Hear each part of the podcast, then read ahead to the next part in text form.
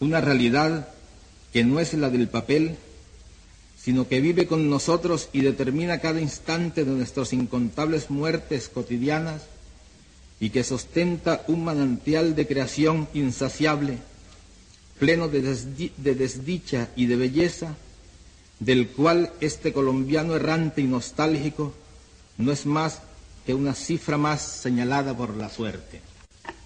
Poetas y mendigos, músicos y profetas, guerreros y malandrines, todas las criaturas de aquella realidad desaforada, hemos tenido que pedirle muy poco a la imaginación, porque el desafío mayor para nosotros ha sido la insuficiencia de los recursos convencionales para hacer creíble nuestra vida.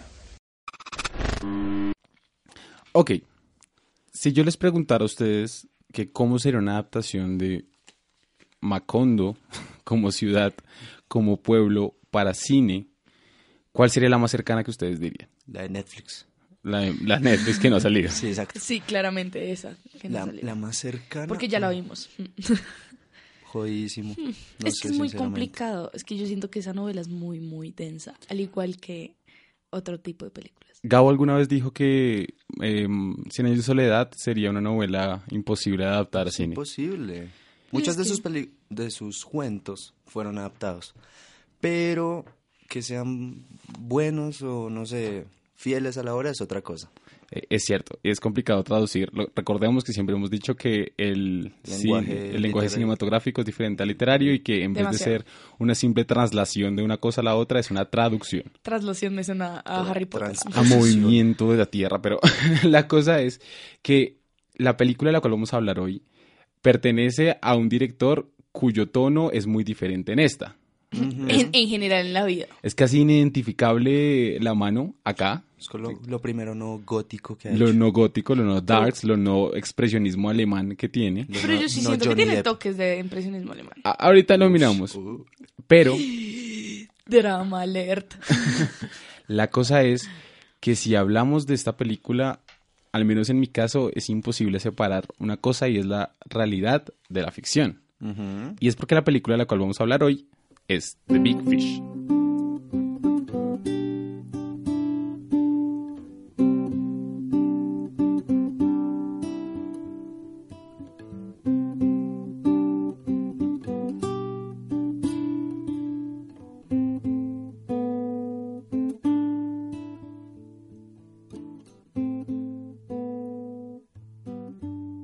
Ok, bueno, y antes de comenzar, como siempre, como toca, bienvenidos a Cinecoca, acá donde el cine es nuestra religión. Estoy hoy con mi grupo de siempre. ¿Cómo están, muchachos? ¿Cómo estás, Laura? Bien, un poco cansada por la vida. ¿Cómo Pero estás, bien. querido Nico? Bien, también cansado. No por la vida, por el sueño. ¿Expectativas de esta película? Eh, la última vez que la vi fue en el 2017. Eh, fue la primera vez que la vi también. Entonces, la he visto esporádi- esporádicamente por la televisión, pero ayer la Sí. vi completa, estaba bastante cansado, pero la logré. Me, me conmovió, muy Ok. linda. Antes de entrar en materia, recordemos nuestras redes sociales. Cinegoga Oficial en Instagram, Facebook, Twitter. Y pues nada, nos pueden encontrar en Spotify, Castbox, iBox, Apple Podcast. Ahora estamos Apple en Podcast. Apple Podcast, Google Podcast. Y ya. Y Sí. por ahora ya, ya, ya no sabemos en dónde más meternos. eventualmente en YouTube y Deezer y busque cualquier plataforma que quieran escuchar podcast, nos avisen y nos metemos ahí. Nos tocará. Pero bueno. Ah, Big Fish es una película dirigida por Tim Burton con un reparto de puta madre. Como todos sus repartos, porque todos sus repartos son de puta madre. Ok, tenemos... ah, ¿De qué año es la película? 2003. 2003, oficialmente, diciembre de 2003. 2003. Uf, Ok. qué buena época. qué linda película para esa época. 2003, Sí. estábamos ya, ya teníamos un Spider-Man, ¿no? Claro, Oh, la, sí. primera, La primera de la primera de Tobey Spider-Man. Maguire. Tenemos eh, un repartazo, eh, la actuación protagónica de Ivan McGregor, que es importante McGregor. mencionar. El man- yo no la había visto en inglés, me impresionó el resto. Como el acento, hace acento tan sureño, norteamericano, sabiendo que este man es británico. Literal. La logro increíble. el acento. Increíble. Creo que personas que hacen muy buenos acentos y Juan McGregor. Sí, Él uf. tiene mucha, mucha versatilidad en su voz. muy, muy capo para neutralizar ese. Además que, por ejemplo, ustedes lo comparan en Trainspotting, que tiene este acento Scots. escocés. Remarcado. Que es fascinante. que- ¿Cómo se dice? El Wales. El, ¿Cómo se llama? Wales. Wales. Welsh. Sí, Welsh. Welsh. Ah, Welsh. El acento Welsh. Eh, tenemos un nivel mayor que venimos conociéndolo de películas como Trainspotting, que no Sí. es para nada suavecita, y ya se mete ahora con una- un director más de, de nicho, más pues, sí, eh, comercial, podríamos llamarlo. sí.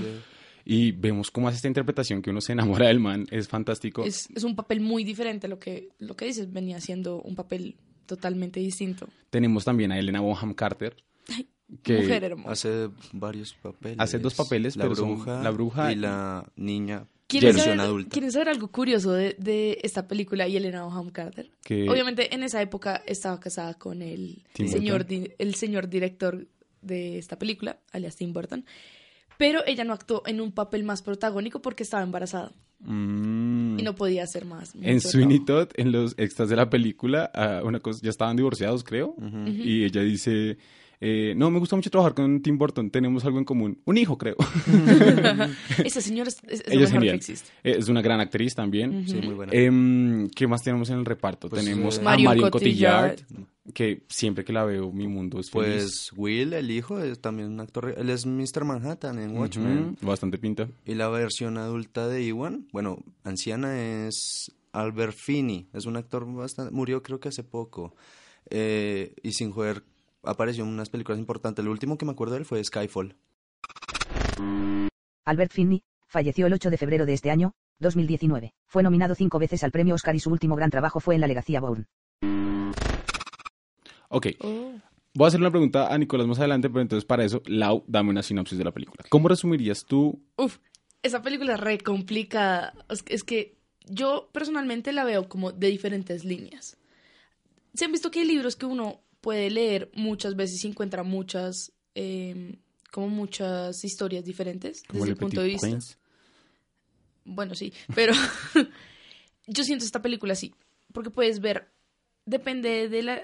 Yo siento que la primera vez que la vi, la vi como normal. La película pues trata básicamente de... Pues se me escapan los nombres, pero de este padre que le cuenta las historias a su hijo. ¿Sí? De historias de su vida. Entonces se, se desdibuja una línea entre la realidad y, lo, y pues la fantasía. Y este hijo, ya cuando un poco crece, eh, quiere saber, o sea, tie- el papá está muriendo y quiere, pues, quiere saber las historias, la verdadera historia, no solo la ficción. Entonces ahí se desdibuja qué es verdad y qué no. Yo, hay, hay- digamos, yo esta película la he visto muchas, muchas veces por mi familia, mis hermanas y yo. Creo que fue nuestra película favorita desde, desde pequeños. Eh, De hecho, la pasan mucho. Yo la tenía en DVD, me acuerdo, y, y la vi muchísimas veces. Era como cuando estábamos aburridos que vemos pues, Big Fish, probablemente. Eran nuestras películas en serio favoritas. A mi hermano también le gusta resto. Y mm, eh, yo la describiría como la búsqueda de identidad del padre de un niño. Es que es lo que te digo. ¿Yo porque puedo dar también- mi, mi reseña? Por favor. Espera, Eh, espera. ah, perdón, dale. Antes, no solo es la búsqueda de identidad del padre, sino también el niño busca su identidad. Exacto, otra vez. Es que es lo que te digo, puedes verlo desde diferentes puntos. Por eso me encanta. Nico. Eh, yo Ahora sí. siempre la había como visto de esta forma, que es un padre muy sociable, muy amigable, que puede conectar con todo el mundo, menos, con, su hijo. Uf, Y la también. Y el, el- el padre puede conectarse todos porque es un gran cuentero, por decirlo de alguna forma, es un maestro contando historias, pero el hijo no cree en eso. Es un parlero. Eh, y digamos, ahí, es chévere como la película nos introduce. Sí. Em, el personaje principal, más que Will, yo diría que es obviamente el Edward. padre, Edward, Ujú. Edward Bloom. Bloom es... Em, y es una persona que desde su nacimiento ha sido fantástico. Sí, desde el momento en que nació. Literalmente. En la introducción, Esa de, escena en la, es introducción de la película nos muestran cómo es que la vida de este tipo ha estado plagada de un montón de historias chéveres. Y más de que de las historias, es como este tipo las cuenta.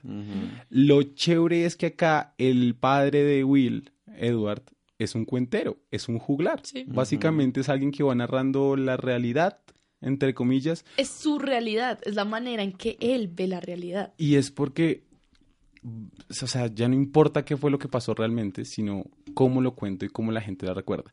Eh, en la introducción de la, de la historia, eh, vemos al papá contándole una historia a su hijo de pequeño. Después la vemos contándosela ya cuando va a su baile de graduación y, Y el hijo un poco cansado ya de escucharla tantas veces y finalmente contándola en su boda.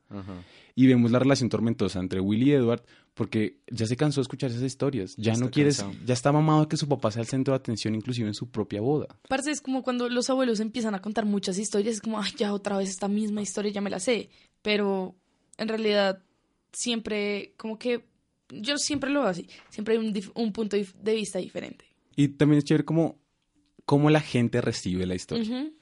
Will lo dice muchas veces, llámese esa historia de memoria. Inclusive se le burla. Sí. Dice, la sé con todos los detalles que hasta yo podría contarla. Sé todos los Y en momentos lo hace. Y en momentos lo hace. Es que a Will le frustra demasiado que una historia cuando uno es un niño es muy inspiradora, es muy fantástica. Uno, pues, la infancia Sí. está llena de eso.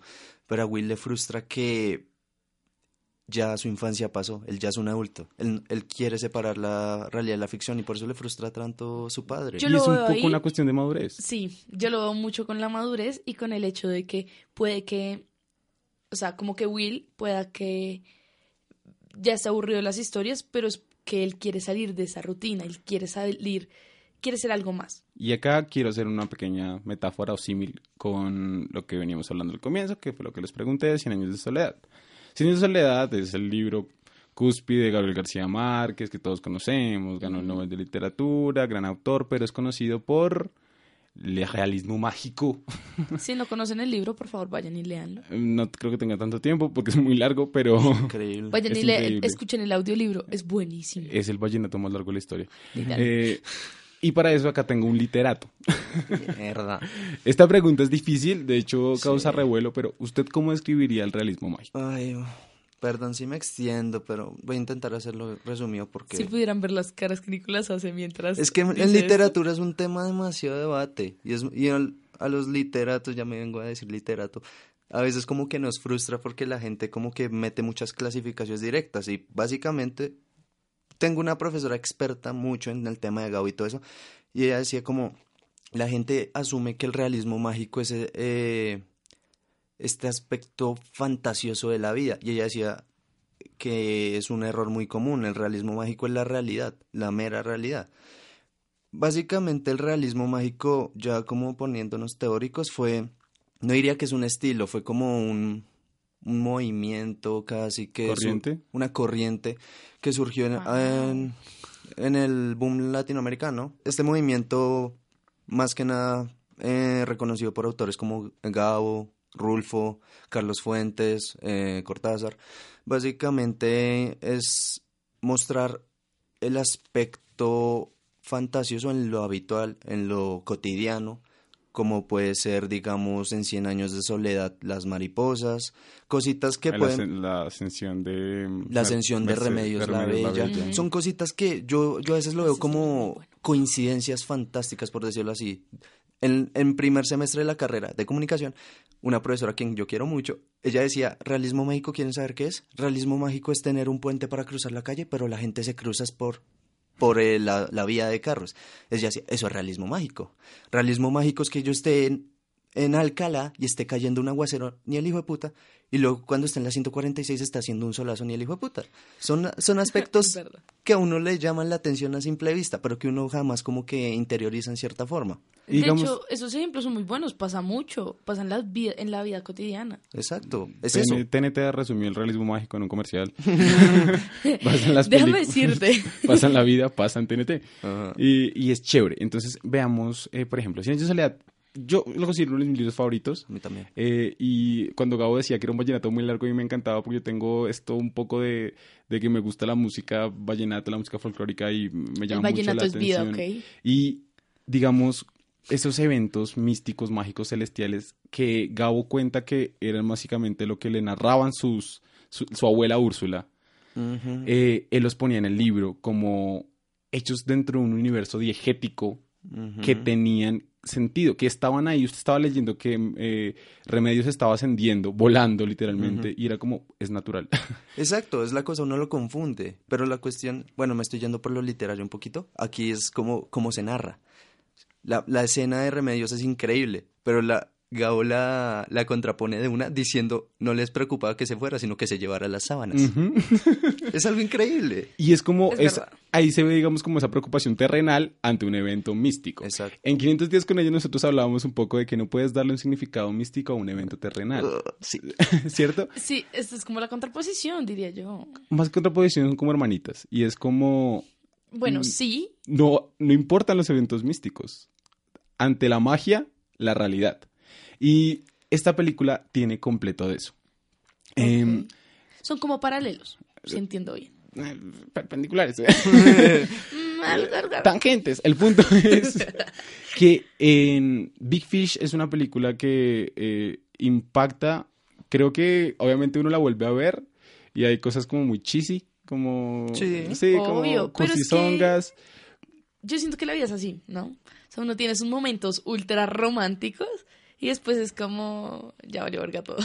No, y es cierto, digamos, por ejemplo, yo una cosa que siempre me quejo de las películas y que tuve una crisis fuerte en algún momento es que a mí me dolía cuando la película, yo odiaba ver rodar los créditos, porque el ver rodar los créditos es el ver acabar eh, la fantasía. Regresar a la realidad. Es regresar a la, con la realidad. Sí, y es entonces me acuerdo que yo terminé de leer años de soledad y leí el último fragmento, que pues no voy a spoilearlo, pero es una frase divina, divina que es las estirpes condenadas a años de soledad no tendrán una segunda oportunidad sobre la tierra. Y yo cuando leía eso, me acuerdo que me senté, cerré el libro, me puse a pensarlo y lloré y dije como, qué triste que se acabó esto. Se acabó el momento que yo viví. Me, metí tanto en el libro, me metí tanto en una película que eventualmente me duele volver a la realidad. Y Big Fish es una película que genera eso en mí también. Sí. Es como, qué fascinante tener una persona como Will. Qué fascinante tener una persona como Edward. Porque que, que ve esa magia en la realidad, o sea, que, que logramos. sí, es que es una, es una perspectiva de mundo totalmente distinta que uno le abre muchas, como le expande la mente. y digamos, ahí Will, si, si Edward ve la magia en la realidad, Ed- Will busca la realidad en la magia. Exacto. Y ahí está lo que hablamos de realismo mágico. Palabras importantes acá. Em, esta relación padre-hijo se va tratando a través de historias.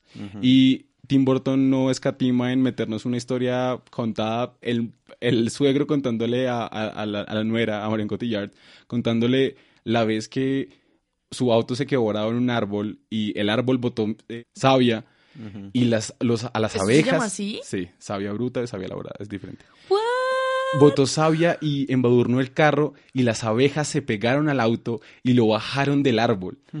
Y entonces uno dice como, hay una explicación medio científica para esta vaina y es mucho de lo que nos pasa en el cine. Alguna vez en un capítulo nos pusimos a discutir si era posible eso. En un- una discusión con litera- de literatura hace poco con unos amigos estábamos hablando de El rastro de tu sangre en la nieve también de García Márquez y decíamos que tan probable es que una mujer se muera porque se Se pinchó un supone que dedo sí por una existe. rosa. Se puede con hemofilia, pero, pero Una compañera de literatura me dice que existe, es una enfermedad rara. sí, Sí, que la sangre eh, no coagula, plaquetas. El último, el, el hijo, el hijo de Nicolás, el último zar, Nicolás Romano, el último zar. Ah, de- sí, él tenía eso. Él tenía hemofilia y por eso, por eso se acabó la, la, ¿La estirpe? la estirpe. También fue porque el ejército ruso entró y Ah, los también. mató, pero Pero, No es este tipo lo de tocaron y se murió. No me no hablamos todavía de historia. Eventualmente haremos un episodio de Anastasia, que es una gran película. Pero esa es la cosa. ¿Qué tan posible es la que pasa en las historias de Edward? Pero mira que, mira que, o sea, la película se le van a dar a Steven Spielberg. Pero siento que lo hubieran embarrado re mal. Porque Tim que- Burton es una persona como Edward que permite, que hace que las cosas imposibles sean posibles. Y Tim Burton tiene una dinámica narrativa que es muy interesante. Si tú ves todo en conjunto, todo el cine de Tim Burton, es muy interesante porque el man, uno, el man está re loco. A mí me gusta de Burton una cosa y es que él contrapone siempre dos cosas. Siempre. Entonces, por ejemplo, la Navidad versus Halloween. Literal. Entonces tenemos el, el matrimonio versus el funeral.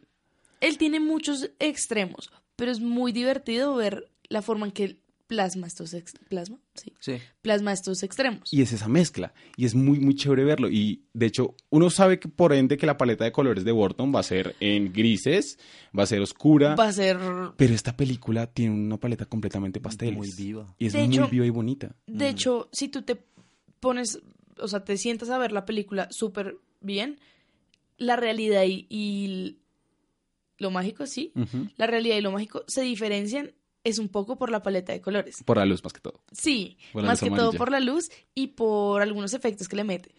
Y la película tiene una estructura dentro de la realidad. Entonces, ¿qué es lo que pasa? Edward busca, eh, eh, perdón, Will busca eh, congeniar con su padre cercano a su muerte. Hay un momento que le dice como, Sí. ya que estoy aquí quería hablar contigo y el papá le dice, no, ya que yo aún estoy aquí.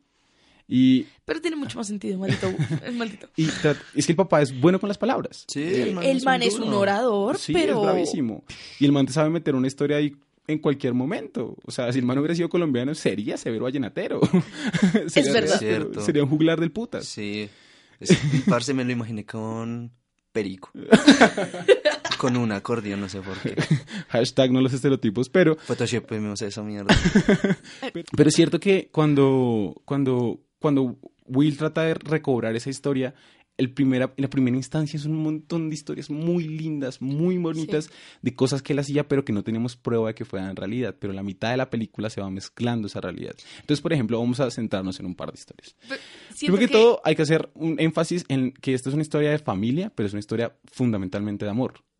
Entonces, la historia de Edward con su esposa es Bellísimo, a mí me encanta. Creo que es una de las frases también más clichésudas dentro de movie codes. La de y- no, ¿no me conoces? Y Esa- es, hay dos. Sí. La, la del tiempo. Nadie te dice que, la gente te dice que cuando conoces el amor de tu vida se detiene el tiempo, pero nadie te dice que después recobra el tiempo perdido. Sí. Y esa escena en cámara rápida y él moviéndose a- frente a ella, que no sé cómo se llama la actriz, pero es divina, Eh, se llama Alison Lohman. divina, es hermosa. Es súper linda. eh, es como conocí el amor de mi vida. Y también tenemos a un Danny DeVito, que es un artista cirquero. De la, de la fórmula de Burton. Él es muy fórmula Burton. Es lo que pasa es que Burton es fanático de los freak show. Sí, obvio, Sí. su... Entonces, Es él- porque es bajito, ¿verdad? no, y a él le encantan los, los figuras Sí. raras. Edward Scissorhands, eh, tenemos, tenemos también Uf, tengo un dato. Sombras Tenebrosas. Deli de Edward Scissorhands con esta película. A ver. ¿Sabes? Edward eh, llega a una compañía en un punto donde venden una mano que tiene muchas herramientas, ¿cierto? Mm. A esa mano no le pusieron tijeras solo porque no querían que se referen... O sea, como que se fuera un- una alusión directa. Está en a- el mismo universo. Sí. Todo lo de Burton pasa en el mismo universo. sí. Y De mil- entonces ahí encontramos que Edward eh, ha pasado por un montón de vainas, pero va a pasar por un montón de vainas para encontrar a su mujer.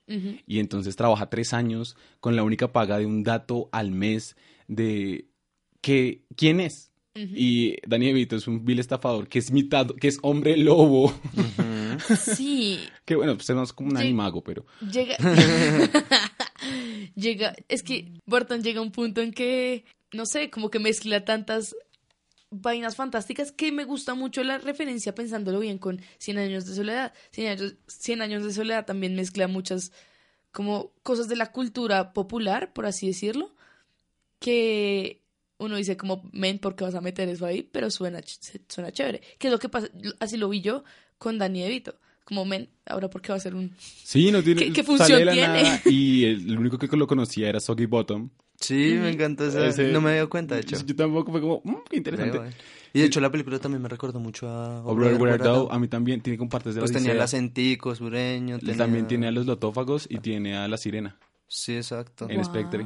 Eh, sí. me, me pareció curioso. Sí, a mí también. Eh, pero no, eh, digamos, em, este hombre lobo que su ayudante tiene una pistola con una bala de plata para matarlo. Parce estaba llorando cuando estaba llorando, que es el Umpa Lumpa de Willy Wonka.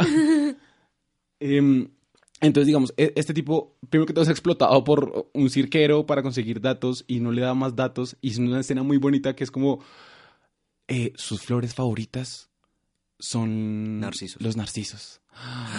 Narcisos. Adentro del cañón. Narcisos. Recogiendo mierda de elefante. Narcisos. Va a la universidad. Eso es el amor. Y exacto, el tipo es tan embelesado, es tan bobado por una vieja que vio cinco segundos. Pero literal, eso es el amor. Sí. Al menos en esta película, después hablaremos de otras it. eh. Y Puede que nos contra... cuando encontramos que por fin encuentra el amor de su Ajá. vida, se vota la otra frase de Movie Codes, que es, eh, son buenas, son buenas, síganlas. eh, trabajé tres años para, Para conocer el amor de mi vida. para, para saber quién eras. Ajá. Eh, soy, no, no, soy Edward Bloom y me voy a casar contigo. Y Parce, le dice, pero ni siquiera nos conocemos, tenemos el resto de nuestra vida para hacerlo. A mí me llegan a decir eso. Parce, ya me caso, ya, en Las Vegas con Elvis. La madre, la madre que yo me caso. Ok. Y es cierto, Por favor, es, que es muy, muy, muy nadie lindo. escuche esto, no meter así. Entonces, es una historia de amor fantástica. Ujú. Y, por ejemplo, cuando Marion Cotillard le pregunta a, a Will, ¿cómo, ¿sabes cómo se conocieron tus padres? Pues todo emocionado, obviamente, por esta historia tan fantástica. Él sí, fue en Ashton. En Ashton. Sí. Sí. Ya, y no le bota más datos, el- no le importa. En el pequeño pueblo de Ashton. Y ya, Que el es man- muy curioso después. al man le vale. A Will le vale verga. Ya me, sé, ya me sé muchas historias. ¿Cuál es la realidad? ¿Cuál es la ficción? Este man pudo haberme dicho que él casó al monstruo del lago Ness y, bueno, sonaría creíble, pero yo ya no le creo nada. Sí, es que ahí es el punto como... Pues es como el drama interno de Will, ¿no? Como que él ya no cree en su padre. Exacto, es la Él que- no cree porque ya es un adulto, él quiere que todo sea Sí. realidad. Es que es un duelo entre el padre y el hijo. El padre quiere que acepte la, la magia en la vida. En cambio, el hijo solo quiere que el padre quiera que la vida sea real. De hecho, podría ser una lucha entre crecer y no crecer, Y el padre es un niño que no creció. literal. Y es que también es muy chévere como, eh, eh, bueno, Will es el gol atrás, fuck. ¿El hijo? No, Will- eh, perdón, Edward. Ah, Edward Edward. es el- o sea, cuando uno le cuenta la historia de quién era él en el pequeño, pues, el pequeño pueblo en que vivía, Sí. es como, uff, ok, el man Sí, fundó el man- un emporio de cortacéspedes, El man llegó a hacer todo lo más todos los grande deportes, de... básquetbol, fútbol americano, béisbol, también La el- feria de ciencias. la feria de ciencias que se Aparte construye la que máquina. Eso, eso es, digamos, esas escenas las muestran súper eh, típico, gringo, que logra todo. Y pues uno, digamos, yo personalmente después de ver ese tipo de escenas es como, ay, bueno, ahora, ¿qué se le va a tirar la vida? Pero no, el man sigue siendo El re man es ambicioso, Y es lo que, que- decían al comienzo. Un pez grande pez en un, grande. lu- un lugar pequeño no puede. Y es que desde ahí él viene a decir, la gente por lo general crece de a pocos. Yo estuve en cama tres años. Él creció de una. Estaba en la iglesia y comencé a crecer. Y la voz le cambió todo de una. Es que to- toda su vida ha sido fantástica. Exacto, él no tenía un momento de realidad. Sí. Y, por ejemplo, es este sujeto valiente, es este man, o sea, este man Dedicado. sería vallenatero, pero también como paisa, echado pa'lante. es que esa es la vaina. Los países que venden camellos en el el Sahara. desierto de Sahara. Y entonces este man, por ejemplo, cuando está con sus amiguitos y van a ir a ver el ojo de la bruja, que cuenta la, la muerte de cada uno, él dice, bueno, yo soy el primero en ir, yo soy capaz Sí, de ir". el man, el man, Y se parla la bruja y la bruja se hace pana del man. Y les dice, les traje el ojo. literal, aparte, el man es como... Uno es re amiguero, típico re amiguero. Y dos, es el que lo incita a uno a todo el mal porque es el más valiente. Aunque me di cuenta que cuando era pequeño era súper pedante. Sí, era muy pedante. Orgullosísimo hasta Uf. el... Yo lo confundí con el personaje de el que se muere después leyendo Playboy. Ah, sí. Ah, yo, yo yo en un momento yo dije, ese no es el que se muere. Sí. Porque el man era como, ve a ver, y el man, yo haré, yo voy. Y esas... Hágale, Dato papi. curioso. Ah, yo no le como me nada. Dato curioso, es la primera vez que, o sea, sale el estrellato Miley Cyrus. ah, sí, Sí, es una de las niñas Y chiquitas. Destiny Cyrus, que es la hermana. no Sí, importa. de chiquita, de chiquita Sí, aparece, aparece ahí. ahí. Es la primera vez. Edward. Ya. Y todos somos como, bueno. Y después lo Don't vemos en- go, Edward. you shouldn't do that. Pero le pega re bien porque la vieja re sureña. Sí, la- Sí, esa vieja sí no tiene que hacer acento falso. De hecho, tienen que neutralizarlo. Sí, es como, entrevistas. ay, no, ya, me pasé. Mucho del parto. Mucho Billy Ray Cyrus. Y, y, que, y entonces ese tipo consigue el ojo de la bruja, se hace amigo de la bruja, cuando se va del pueblo, que es por un evento mágico místico, que me gusta mucho esa relación que él tiene con el gigante, que es como... Es que, es que Ese es este- el punto de, de ¿Han inflexión visto, más ¿han chévere visto la de la historia del, del tipo de los hermanos Grimm que mató a siete? Sí. Este man es el... No. Sí, es... Sí, un mató a siete, a siete moscas. Siete moscas. Y el tipo Ah. se pone una bandana que dice, yo he Ah, matado a siete. siete. Se encuentra con unos gigantes y les hace un concurso de quién bota una piedra más lejos. Y el man tenía un pájaro y botó el pájaro y, Y el pájaro se voló volando. volando. El man eh, exprimir una roca y exprime ¿Un como un limón? Un queso, un limón. Ah, un una queso. así, un un queso. queso. Y lo vuelve, lo vuelve agua. Y es Sí. como, wow, este man- el man es parlero. Man- Y Edward es parlero. Sí, uff, Entonces, re sí. Edward cuando se para frente al gigante, que ya muri- murió tiempo después de esta película, Sí. tenía gigantismo. Su nombre era Matthew McRory, medía 2 metros 29 y murió a los 32 años en el 2005, dos años después de trabajar en Big Fish. Sí. Em, Ellos no viven mucho. Sí, ellos no viven tanto. Eh, el, el que él le dice como, no, es que mandaron a que me comiera, pero, ah, pues hágale, no, todo bien, no, no, no. Sí, aparte le dice ahí una frase de, yo siento que es un punto de cambio del personaje, cuando le dice como, em, esto, ¿estás aburrido de este pueblo pequeño? Yo también. Y yo, uff, una vaina así. Y el man, el man empatiza re bien, le dice, ¿no te has puesto a pensar que quizás tú eres muy grande para este lugar? Hay, ras- hay, hay ciudades con rascacielos donde no se, no se ve el Una cielo". persona con mis aspiraciones se queda corta en un pueblo como este. Literal. El man es re bueno, o sea... Él es lo que dirían en inglés como un overachiever.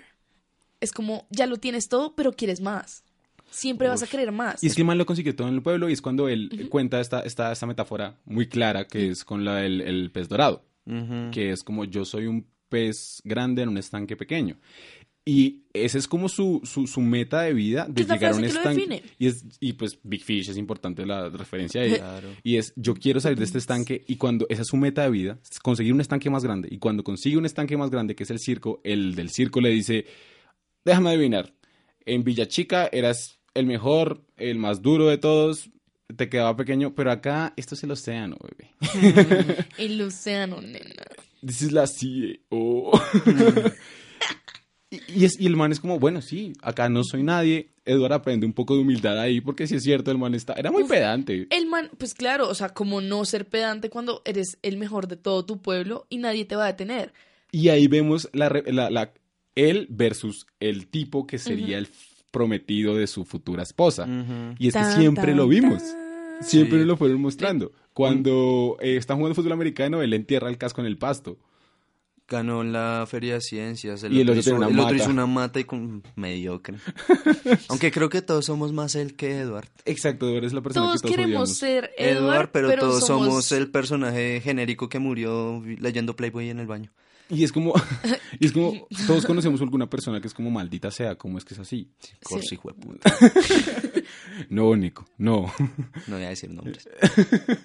Pero es cierto, todos conocemos a alguien que decimos como, este man es bueno en esta vaina, es bueno en esta otra, tiene buena novia, eh, tiene plata, no sé, le va bien en la vida. Literal, como- como... que todo le sale bien y a uno Le le, intenta hacer y le va en la mierda. y uno se compara con ese ser, es el con el ser que uno se compara y que le tiene fastidio, que es como maldita sea, muérase. Pero ahí Edward te da una enseñanza también, que es como, marica, Edward nunca se, se comparó con nadie.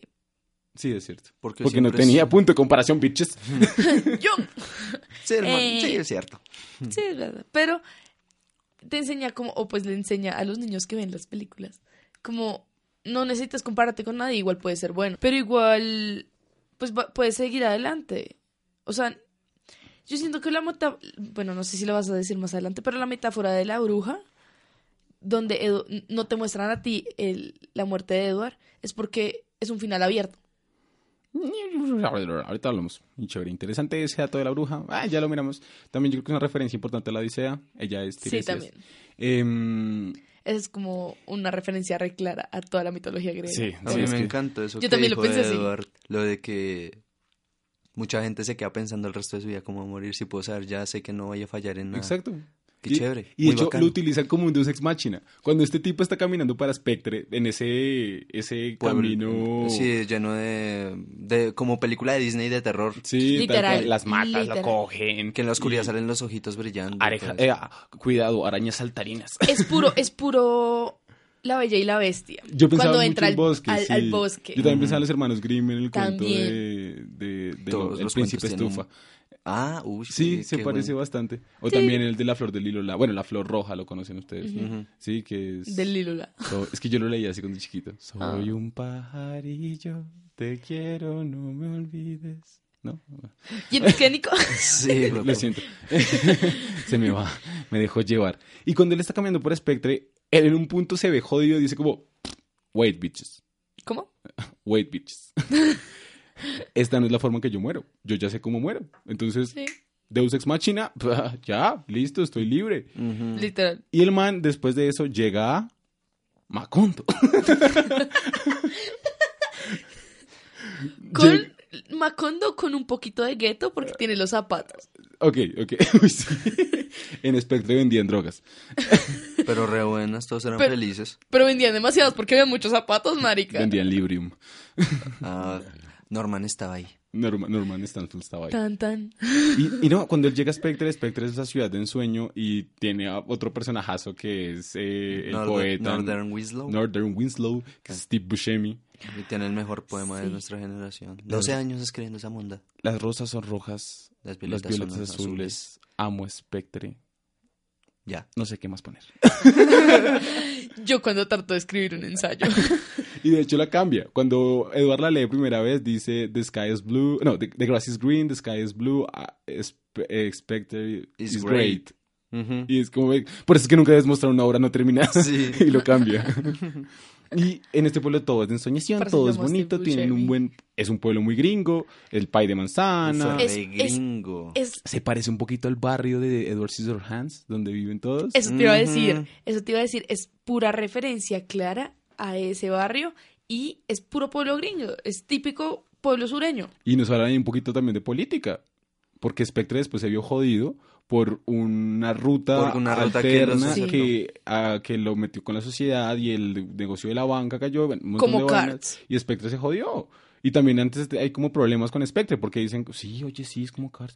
Eh, Radiador, Radiador Springs. Pero a Cars lo que lo jodió fue que hicieron una La carretera alterna. Y a no- ellos los dejaron solos. Ah, Spectre, lo que jodió parte, fue no Spectre. llegaba más gente a Spectre porque había una vía alterna, porque nadie se metía por el viejo camino. Es. Cards. Es Cards, parce. Y Mate es Northern Winslow.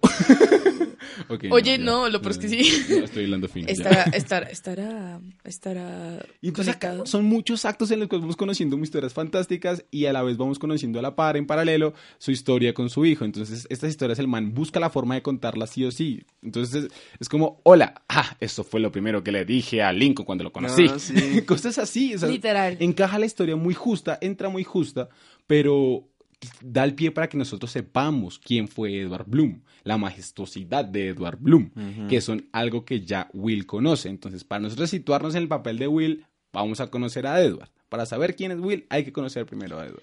Pero mira que yo siento, ya cuando dijiste lo de Lincoln me acordé. También, no sé qué, qué tanto en cierto nivel yo veo a, a Edward, sí, a Edward, sí, a Edward, eh, como Forrest Gump, que tiene muchas historias. Pero es que, digamos, la- Pero las de Forrest Gump sí fue cierto. él descubrió Watergate, él, él inventó el Smile, él, El, el él- Imagine de John le Lennon. enseñó Claro. Imagine a John Lennon, él también le... Fue el primer americano en ir a China. Después de 30 años. Sí. Pero es que es ese punto de inflexión en donde no sabemos qué es real y qué no. No, no, no, pero digamos que en Forrest, lo Gump, no, en Forrest. Gump yo veo una completamente diferente por la medida que Forrest Gump está metido en, en las hechos historias. históricos Bueno, Porque obviamente. El guion lo decidió así. En cambio, este tipo. no, no- existió. ¿Cómo pero- sabes que no existió? el tipo, en cambio, acá, Edward nos está. Nosotros, la- nuestra fuente fiable Es Edward. es Edward. Forrest Sí. no miente. Edward no sabemos. Pero es porque, bueno, ahí, ahí es donde es literal cómo sabemos si es verdad o no. ¿Conoces a la mamá de Tal vez, sea, tal vez esa es la cuestión, no es necesario que sea verdad o no. Es, es la magia de la historia. Exacto. Todo el mundo lo conocía lo y sabía mismo- que él contaba historias. Pero al hijo era el único que le fastidiaba eso. Literal, es lo mismo que Macondo. ¿Cómo sabes si fue real o no fue real? O sea, la No, Cataca está ahí no. al Bueno, ladito. sí, sí, es verdad. un Eso sí techo, participo. un, o un sea, lugar hecho de, con casas de barro y techos de zinc. Y Pero rocas eso tan es media grandes como Colombia, huevos de, de dinosaurio, con ríos diáfanos. ujú.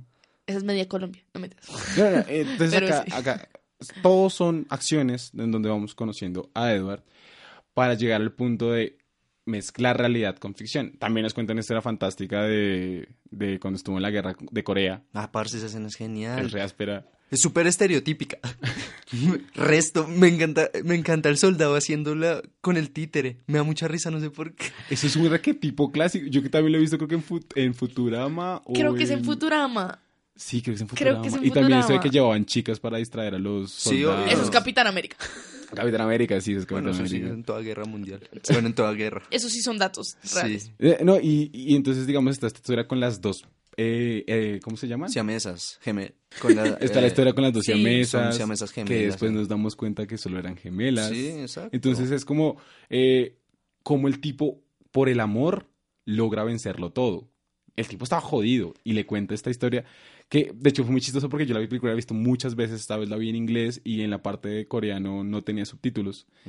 Y yo ya me sabía locos. Eso te iba a Yo decir, no no, vi- es coreano. Ah, No es coreano, es una mezcla de idiomas. Eso, Ah. eso es un dato curioso, ah, súper chévere. otro Es eh, el que habla en la siame, no, el que habla el, el del títere, bueno, el ventriloquista, sí. Sí, el ventríloco. El ventríloco habla Tagalog, que es un idioma de Filipinas. Eh, otros, el mayor soldado, bueno, el soldado, pues el que da las órdenes a los otros soldados, habla chino mandarín. Y los demás soldados sí hablan coreano. Porque Burton reconoce que no hay diferencia entre asiáticos y todo es chin chang chung. Esa escena es re racista. Mo shinder. Nani. Sí, en, en ese orden de ideas, la. Parce, entra a la tienda y ya hacen severos movimientos Bruce Lee. Uy, pero es que es muy chistosa esa escena, es como una referencia a Indiana Jones. Sí, obvio, ese es el punto, pero es que Sí, esa escena es un poquito racista, pero entonces conocemos la historia de la guerra, conocemos que el man hizo una ruta de viaje por Cuba y después de ahí pasar a Miami. Y a Miami, sí. Pa- de- pasaban de ahí a Rusia, de Rusia a Cuba, de Cuba a Miami y ahí sí podían volver. Y ella se enteró, su esposa se enteró que él había muerto en guerra, porque eso fue lo que ella supo. Tan, tan, tan. Y ahí tenemos el primer golpe de choque realidad versus ficción. Y es cuando Will descubre la carta que le informaban a su mamá de que Edward había muerto en combate. Es como, ¿qué? Wait, ¿qué? ¿Qué? ¿Cómo? ¿Me morí? Es como, ¿cómo así? O sea, eso fue real y ya. No todo lo que tu papá dice es es historia. fantasía. Y es como, Will ahí se da cuenta, es como, vamos a buscar. Ahí es, ahí es cuando, sí, ese es el punto de giro, como que le dan al personaje de Will, porque ahí es cuando Will empieza a darse cuenta como que, pues, uno, uno exagera a veces las historias, ¿no? Creo que es normal, Sí, obvio. pero... Pero es que Will lo tenía demas- demasiado metido en la cabeza. Sí. Él no podía separar la realidad de la ficción. Y al final va a ser súper evidente. Si llegamos al final, y pues eso, comentamos eso. Y eso también... Si algún día llegamos al final. Y eso llega, eso, eso deja también una duda en Will y es como, ok, si mi papá me dijo tantas mentiras, ¿qué, qué tan graves pudieron ser esas mentiras? Y entonces él es que comienza a dudar de la fidelidad de su papá. Era un hombre que viajaba todo el tiempo. Sí, él- eh, Eh, pues en un momento lo di a cuando Llega a la casa de cuando llega a la casa y le dice voy a ser padre. Eh, ah, ¿cómo era la escena?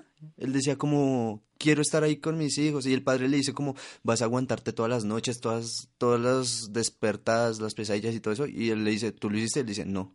o sea, Que man tan sincero. no, y, Pero sí, es verdad. y es que también los diálogos de Will siempre son atacando a Edward. sí, Él todo el tiempo lo está como... exacto, Sí. están en constante Cuestionándolo. Will es un piro, marica.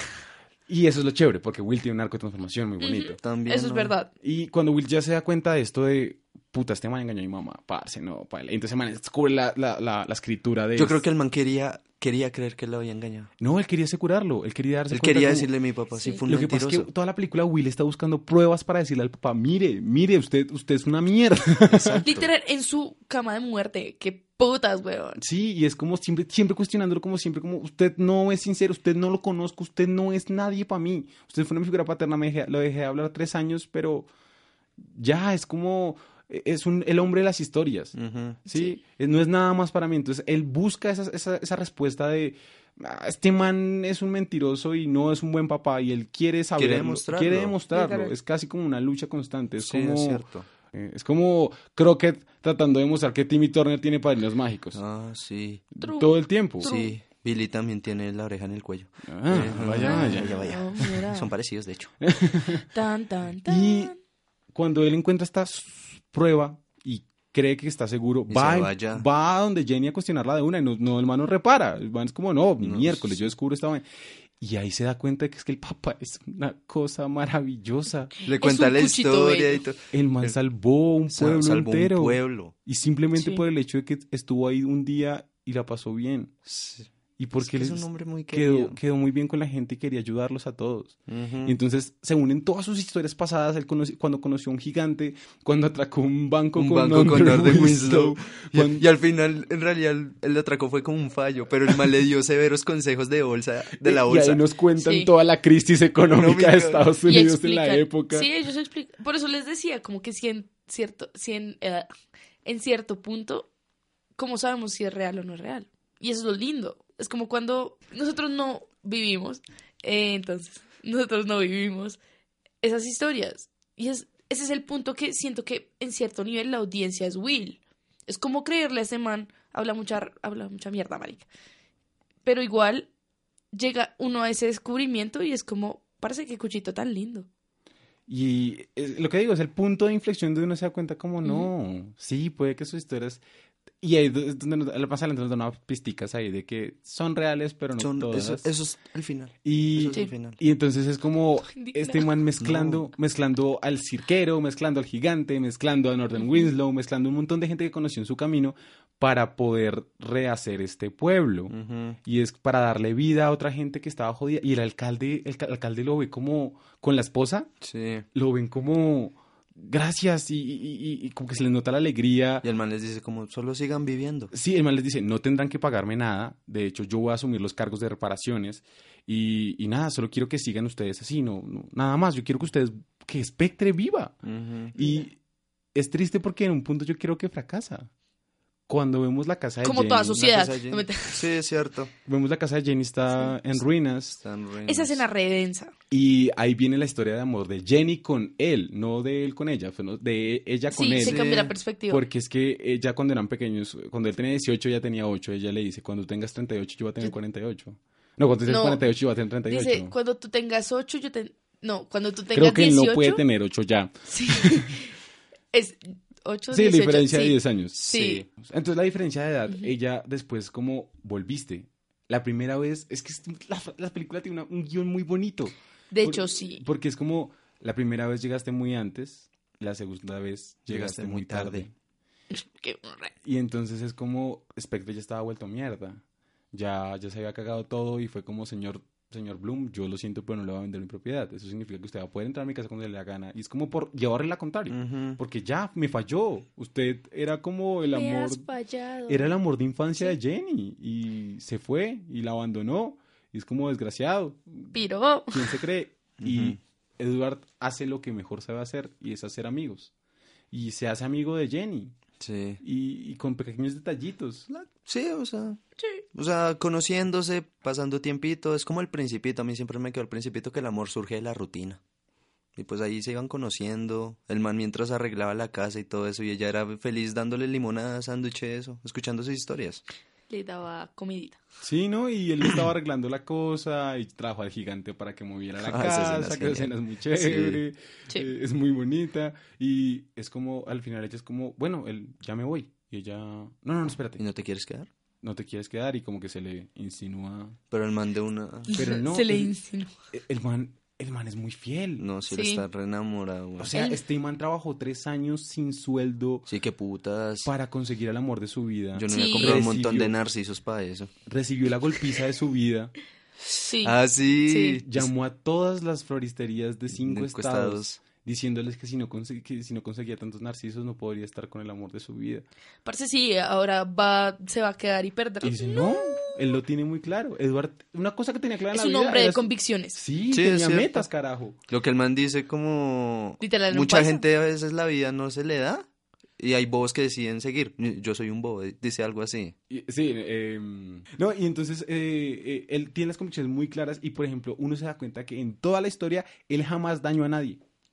Es verdad. Cierto. Nunca. Inclusive cuando un tipo era un ladrón, prefirió darle su plata al ladrón para que no se fuera sin nada a, a- a- a que fracasara su robo. Ujú. Literal es lo que dirían como el man es un pendejo, Esa escena es pero es un pendejo, es un pendejo buena gente.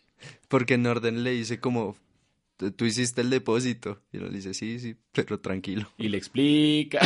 La bolsa de valores. y después Northern le da 10 mil dólares para que le sirven para terminar de comprar su, Su casa, casa. Sí. porque fue un asesor eh, de carrera. Exacto. Y, y él nunca dañó a nadie y esa fue como siempre su moral, entonces jamás dañaría incluso a la mujer de su noble. vida. Entonces jamás la engañaría, no quería No, él dañarla. está súper enamorado. Uf, está más tragado que calzón de torero, güey. Pero es genial estar más tragado que calzón de torero a esa Sí. edad. No, y es muy lindo. O sea, cuando el man está en, en la tina y la mujer llega y como que entra a la meten tina. juntos al Y se- esa escena a mí me parece A muy mí- linda. Sí. A mí muy una linda. frase que siempre me gustó de la película, que es muy tonta, pero es, eh, me, em, me estaba secando. Sí, es que el man es un gran Él es pez. un gran pez, Él es un gran pez.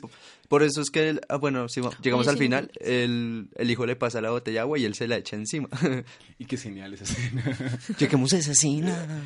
Ya llegaste. y entonces, después de todo este trasfondo, vemos que el papá se va a morir. Ya están las últimas. Y tiene un paro va a colgar, cardíaco. va a colgar los guayos. Términos Slash. colombianos. El man va a morir y Will se entera estando... Y, es más, Will no estuvo con su papá cuando le dio un paro cardíaco por estar ir averiguando a ver si el man le Sí, literal. a la esposa. Sí, exacto. Y fue como, ah, Will. puta, el man se va corriendo hasta el hospital, llega y está el doctor Bennett, que es muy chévere, y le dice como, no, te- no toca que esté acá, eh, te va a cuidarlo. Y Will sabe que ya es las últimas. Y Will Sí. dice como, no, mamá, vete a la casa, yo, Yo voy me a ir". quedo a quedarme con mi papá, yo voy a estar Lo acá cual con-". nunca entendí por qué yo la mamá, marica, la mamá también merecía estar ahí. Porque la mamá estuvo toda la vida con él. Él quería tener Bueno, un momento sí. último. Y fue como, bueno, listo, yo me quedo con, con este man. Eh, y ahí se despierta. Sí, le tiene como. Ya, ya es los últimos minutos. Sí, un, sí. Y de hecho, uno se pone a mirar la película y si nos podemos hacer como muy quisquillosos, eh, Edward era muy senil. Sí. Edward era senil. Edward no tenía un hilo de conducción frente a los diálogos que le daban otras personas. Las conversaciones él las terminaba girando eventualmente hacia otro lado y la mirada siempre estaba perdida. Sí, es era cierto. como, él no era un pez, era Dory, La, la escena de la, de la cena. Sí, y que Sí. están viendo, están viendo un, un comercial de El man carros está viendo la tomando mierda, de maple y él, ¿les he contado la historia de mi auto? El, el, el divaga, se dice. Sí, es que él todo el tiempo Sí. está metido Sí, o sea, súper- si nadie cuenta una historia fantástica, lo tiene que hacer. Él odia los silencios. Sí, el es- silencio incómodo. Bueno, metamos una historia. Uy, sería mi mejor amigo. Y es que es muy galante. Sí. Es muy genial, por ejemplo, cómo comienza la conversación con Marion Cotillard, Mm. que está ahí sentada, es como, siéntate acá. La hace así con la mano, Sí. se sienta y comienza como, ah, eh, no sé, dice algo que es como, a este man era un as con las chicas. Mm. se le nota bastante. Sí, el, el man, uno, sí es lo que dices, era súper coqueto. Y dos, pues la parla le ayuda a cualquiera. Y además, una cosa que a mí me gusta mucho es, creo que, y me parece que es válido para la, la escogencia de- del actor. A mí me gusta mucho la sonrisa de, de ¿De Ewan? McGregor. Aparte que era el galán de la época. Sonríen. O sea, literal. Cuando gana el premio de ciencias, cuando le rompen la jeta. Literal. Parece la sonrisa con los dientes todos ensangrentados. Ensangrentados. Es fan- me recuerda, ¿sabe Pero- qué? Ah, el club de la pelea. También, wow, sí. sí. no lo había pensado así, Por pero favor, déjanos el lugar. Sí, exacto. No, me recuerda a Trainspotting cuando lo coge el carro. Ah, y Ah, empieza a reír todo Y loco. se, y se- se sonríe como... Y en Trainspotting 2, cuando hacen otra vez esa escena, también sonríe con esa locura como... Estoy vuelto mierda, pero me importa un culo. Pero sí, y ahí viene una metáfora súper buena, que es ver la vida con felicidad todo el tiempo. Y es lo que Eduardo hacía. Por más de que estuviera derrotado, pues él era feliz. Pues esa es la cosa, Eduardo nunca se vio derrotado. Por ejemplo, Exacto. cuando el man se va a botar de paracaídas, es como... Espérate. Le hace señal de 3, 2, 1 Sí. y se bota con severa música de fondo. Esa escena también, Sí, digamos, el man, el man va Esa escena narrando. me encanta. Va narrando y dice como acepté las misiones más peligrosas para que el servicio durara una... Y pasan por todos los soldados tan reservos. Y el man está leyendo un libro y sonríe. Y es que es muy chévere, y la sonrisa es muy, muy bonita todo el tiempo. Entonces, por ejemplo, em, cuando, cuando llegan las, las, las siamesas, Ujú. él las ve y le sonríe como, ella es mi esposa. Es como, tengo que volver a casa por ella. Literal. Y uno es como, ah, maldito Iván Parece, McGregor". el man es como cuando uno ve a alguien súper, pues es que es eso, cuando uno ve a alguien súper enamorado que está full tragado y solo habla de esa persona, Sí, es cierto. es así, es, eh, es entender el hecho de que él podía hacer lo que fuera, lo hacía de la mejor forma porque lo hacía feliz todo el tiempo, por ayudar a los demás y por estar con esa persona. Es que el man me vivía con cara de ponque. Sí. Literal. Sí, man tiene cara de. Sí, es cierto. A mucha gente le fastidia eso, pero pues marica. No, yo me lo aguanto de Edward. Sí. De bueno, ti, euro no. Porque llegamos a lo de la sonrisa. No sé, estamos hablando de que el viejito sí va a morir. Eduard, Ah, bueno. Eduard, ¿eres tú? Lo que yo decía, pues sí, a mí me parece que es ba- bastante senil y todo el tiempo está como pensando. Sí, se le va la está fuera de este fuerte. mundo. E inclusive lo decía porque en la escena final, ¿ustedes qué le dirían a su hijo con el que tuvieron una mala relación y no se hablaron por tres años justo antes de morirse? Ay, perra. No me entera. Tú eres la enfermedad y yo la cura. Guau. No, no, ¿qué le dirían? Eh, uf, Pues yo le diría, primero tendría un hijo. Después. cuéntame una historia. Ah, capo. Y es que esa es la cosa. Las últimas palabras de que quiso escuchar Eduardo de su hijo era suena raro, pero Él era, quiere que el hijo, era ver a su a verse así en su hijo, que el hijo acepte la fantasía, que él puede. que le meta sabor a su vida. Y veámoslo también dentro dentro del dentro Parce, del pero es que la contexto. narración es increíble. es- o sea, es me encanta ese final. Él le dice, tú también eres como yo, un contador de historias. Sí. Solo que Solo- sí. Tú las escribes, yo las cuento. ¿Y qué era lo que hacía Will? ¿Un periodista? Periodista, el periodista que narra. Ajá, sí. La realidad. La realidad. Este Pam, man pam. contaba historias. Es diferente. Y entonces él quería darle ese sabor. Y cuando eh, las últimas palabras son, cuéntame, ¿qué vi en el ojo de la bruja? Ah, sí. ¿Qué fue lo que vi? ¿Cómo voy a morir? ¿Cómo va a ser mi muerte? Sí. Y el hijo está muy nervioso. Obviamente la narración no es igual de poderosa que lo que él hace. Pero Pero, es entonces ahí es donde entra Burton. Y Burton con la cámara nos va a mostrar todo. Y es como a la verga. Todo es fantástico. Pero es- eh, me encanta porque el, el chino accede, listo, voy a contar la historia. Pero empieza súper perdido, dice como, bueno, estamos aquí en la camisa. Pero tú estás bien. Yo te sostengo, te, te pongo en la silla de ruedas y vamos corriendo, no importa qué pasa. Y al principio él también es reacio a seguirle hasta el papá, entonces le dice como, él le dice, vámonos de aquí. Sí. Y él le dice, pero en esa condición no puedes, tráeme esa silla de ruedas. Ah, sí. Y lo monta en la silla de ruedas y comienzan a escaparse. Sí. Y de repente, mamá está acá con, Con la nuera. con la nuera. Y le- rápido, detengan a esos, a, a esos sujetos. Mamá, distráelos. Y le bota, Les tiran algo. Le, le bota como el carrito de Sí. El carrito sí. Salen, lo meten en su carro. Es su car, que es un flamante Pierce. Es un flamante Dodge Charger del 66. Eso. Creo que... Eh, lo, me- lo mete en el Mm, carro. Sí. Y, y le dice, conduce. Y dame agua. Y se la echa encima. Abre, eh, necesito agua. Y abre la botella y en vez de tomársela se le echa encima. Y hacen severa persecución, estilo Misión Imposible. Aparece el gigante, les aparta el y, Edward, camino. y Edward le dice, ¿a dónde vamos? Y Will, al río. Al río. Al río, tal cual. Y entonces eh, va, va en la carrera y el gigante quita un carro encima y voltea un carro de una señora. Llegan y el hijo lo sostiene y van de bajando. repente no pesa nada. No pesa nada. Y está la congregación de todos los personajes. Y entonces vemos a las siamesas y entonces vemos a todos jóvenes. Está la bruja, está eh, la Sí. Está Jenny, Jenny, están todos. y está, está, está Danny DeVito, el Sí. del circo. Están los soldados. Y entonces te llevo al agua y te pongo y te conviertes por fin en lo que realmente siempre fuiste. Un gran un pez. gran pez. Pam, pam. Y fuck, uno llora como Sí, yo siento nunca que- ha llorado. Y es que en el, en el río está la esposa.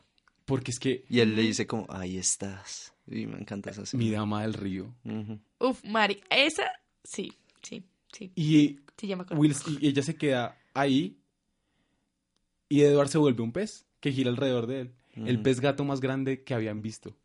Que había en el Sí. río, no sé cuál, pero... Creo que mil... uf, Le dio pero- gusto en los, el último deseo de su vida.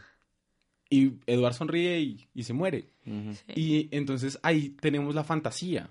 Ahí tenemos ese último pedazo de fantasía y después vamos a la cruel realidad de la muerte. Porque es que en sí la película también habla de la despedida previa. Pero es lo bello, no me pareció tan cruel. Obvio, el, el- la pérdida, pero Pero es parce eso. todos hablando después compartiendo Y historias. una cosa que le dice Will a él cuando están, están narrándole la historia de cómo va a ser su muerte, él le dice, todos están ahí, pero ninguno está triste. Exacto. Aparte, yo siento que es un- Pues esa secuencia yo la veo como un homenaje a la vida de, de Edward. Sí, exacto. Porque, porque sí me va a morir, pero me va a morir, me va a morir feliz con todas las personas que he conocido y con todos mis cuentos y con toda mi magia. Exacto. Y entonces en el funeral vemos que todos esos sujetos, todas esas personas que él nos contó, estaban ahí, existieron. Solo que le Puede- añadió un poquito de magia. No eran siamesas, eran Eran gemelas. El man era un gigante, pero no Pero tan, era gig- tan gigante. grande. Pero no Cabía en un carro. Exacto. Sí. O sea, y, ah, escena vital para Will, o sea, Y Will, Reconoce de hecho Will todo. llega y es como, ok, y ve que el doctor Bennett está hablando con el cirquero. ujú. Y que están las compartiendo gemelas- historias. Las gemelas están hablando con, Con orden. eh, ve que Jenny está hablando con la mamá. Ujú. Y ve, Tan, tan. y ve que Norden está contando una historia con Marion Cotillard. Y, Y casi, para, casi la, como que se emociona mucho y casi le pega. Y el man como, perdón, perdón, está emocionado. porque Sí. era, esa era la actitud de Norden todo el tiempo. Compartir las historias. Aparte, ahí es cuando uno se da cuenta que Will por fin logra comprender a su padre. Porque más allá de creerle o no creerle, es entenderlo y entender que él lo único que quería era poner eso, un poquito de magia. un poco- poquito de magia en la vida. Y O sea, Un poquito de sabor, inclusive. ujú. Y es ahí lo que veníamos con, con el realismo mágico de Gabo. Es que la vida no es la que uno vivió, sino como uno la contó. Exacto. Y este tipo era el mejor puntero y por ende tuvo la mejor vida. sí, para que un...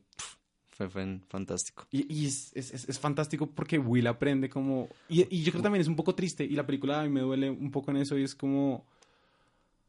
Uno no valora lo que tiene en el momento. Total. Y él tuvo que esperar hasta la muerte del papá para poder valorar eso. Pero él- lo reconoció justo ahí. Y lo reconoció, tuvo ese, ese acto de contrición. Él le dice, "Eh, un hombre que cuenta tantas historias se convierte en una historia. Y así se vuelve inmortal. Y es la frase que termina la película y ahí entra a Man of Heart de Eddie Vedder. Ok. Que la canción es divina. Si hablábamos del episodio pasado de, de León de Professional, de que Shape of My Heart empata. Para, para mí, esta canción. A, a mí me dan muy fuerte las canciones en general que van temáticas hacia el papá. Como que siempre he tenido mucha sensibilidad frente a eso. Father and Son de Cat Stevens. em, em, Silver Spoon. eh, Silver Silver Spoon, Spoon. Sometimes You Can Make It On Your Own de YouTube.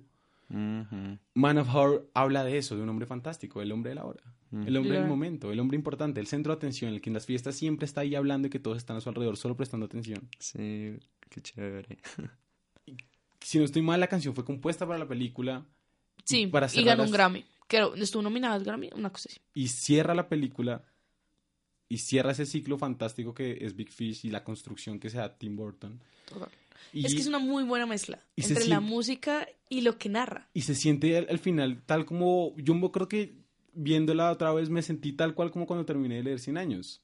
Mm, Y es ese vacío de... ah, De quiero más, pero no quiero más. Pero Fue- ya no puedo tener más. Fue en Bueno, justa sí. medida. Y sé que puedo repetirla. Toda buena historia tiene un fin. Sí. Y eso es cruel. Pero Eso es lo así. cruel de la vida. Así es la vida. Por eso hay que ponerle un poquito de magia. Y por eso es que Edward contaba Algo las así. historias. Como Exacto. Salt Bay. Sí, exacto. Y es que esa es la cosa. Edward sabía que toda historia tiene un fin. Que todo eventualmente se acaba. Total. Pero la mente no se acaba si yo la sigo contando. Ujú. Mis historias trascienden. Y entonces después vemos al hijo de Will de- contando la historia de su abuelo. A los hijos en, el- en la piscina. Medía cinco metros, papá, ¿verdad? Sí. Y es como, así es la eternidad. no es el gran Sí. cuentero, pero está entrándole. Y nosotros, eh, digamos, hablando de la película, estamos trascendiendo también la película. Estamos llevándola más allá. Es el propósito de nuestros podcasts. Y, y es tal cual, sí, yo creo que es tal cual lo que siempre tratamos de hacer. es Sí, que eso. La emoción que yo sentí viendo esa película, Transmitirla. quiero mostrársela a otra persona. Y, y yo por eso considero Big Fish un peliculón. Yo creo que es mi favorita de Burton, sobrado. Yo no soy muy fanático de Burton, Yo sí. pero... Yo amo a Orton. Burton me parece A un, hombre tan peculiar. mucho. Big Fish también, si soy sincero. Yo no he visto mucho Burton, me tengo que... bastante. pero es que esta película es bella. O sea, no sé, el man... Yo soy un romántico, weón. Me encanta. Sí, Pero es yo soy eso. callado, yo no soy... Yo quisiera ser Edward. Yo soy, vida. yo soy Will. O sea, si yo... Aquí hay dos extraños que nos están viendo en constantes lapsos. Entonces, si yo pudiera acercarme a esos extraños y ser amigos de ellos en dos minutos, qué putas, qué bien. Pero no puedo. O sea, es como... Pero yo siento que todos tenemos un poquito de Edward en nosotros. Obvio. Toca cultivarlo. Toca O sea, crecer. yo, yo que soy, creo que no la más popular, pero sí la que le gusta. Tan modesta. A mi lista de cumpleaños no hay muchos. This bitch. Pero sí, Alterno perra. no, no, cero alterno perra. No mentiras, no sé. Ah, Pero sí, es darse la oportunidad de conocer. Sí. Y, y a mostrar tu perspectiva. Con ese poquito de magia que siempre. La vida es mágica, solo que toca ver bien. Por eso me gusta Burton. A mí me gusta mucho Burton porque es un nombre tan peculiar. Yo, yo quisiera ahí también, por ejemplo, mm, recordar una frase de, de la película de La invención de Hugo Cabré, de mm, Martin Scorsese. Cuando Hugo le eh, cuando un, tipo que va caminando le pregunta a Ujú. le pregunta, ¿qué es esto? Él le dice, ¿Magia? eh, está hablándole del cine, y él Sí. le dice, esto es la fábrica de mentiras. Mm. Sí, Y sí, son mentiras, Sí. pero yo decido si creérmelas. exacto. Ese es, ese es el punto. Y no siendo más, creo que ya es todo lo que podemos decir de esta película. Sí. Creo que no se puede. Pues no, decir podríamos decir muchas cosas más, podríamos durar días hablando de la película, pero por ahora dejémoslo ahí. Esperamos que les haya gustado, esperamos que gocen la película, la vean con unos ojitos diferentes, esperamos que se lean en serio eh, de soledad o los cuentos peregrinos, O que lean en general. Sí. Sí, que aprendan a leer. no sean como... Este es un ah, podcast para gente. Aquí un secretico, yo estudio literatura y no sé leer. Este es un podcast para gente que quiere leer bien y quiere ser culto. Quiere leer Ah, bien y quiere aprender a hacer otras Bien. cosas bien también. nada más. eh, les recordamos que si les gusta este podcast, lo compartan a sus amigos. Sí. eh, les puedan decir eh, que escuchen esta, si tienen la película, recomiéndenle películas también, es chévere. Ah, igual les recordamos que traten de comentarnos en Twitter Sinagoga Predica, sigan nuestra publicación, les recomendamos películas personalizadas dependiendo de su emoji. Dependiendo de tu emoji, te vamos a decir ¿Qué película? qué película deberías ver. Según tus signos acá, ¿qué película eres? Oh, Eh, Prontamente estaremos en BuzzFeed con sus quizzes. em, no siendo más, gracias Laura, A ti. Gracias Nico, Eh, gracias a ustedes. Eh, gracias por escuchar, yo soy Seba- Sebastián Corso, Sinagoga se graba en Estudios Casa del Chorro y también un agradecimiento especial a la Universidad Javeriana por prestarnos sus instalaciones para grabar este capítulo en específico. Em, Y nada, disfruten la vida con un poquito de magia. y gracias por escuchar. donde de veras sea cierto el amor y sea posible la felicidad, y donde las estirpes condenadas a cien años de soledad tengan por fin y para siempre una segunda oportunidad sobre la tierra.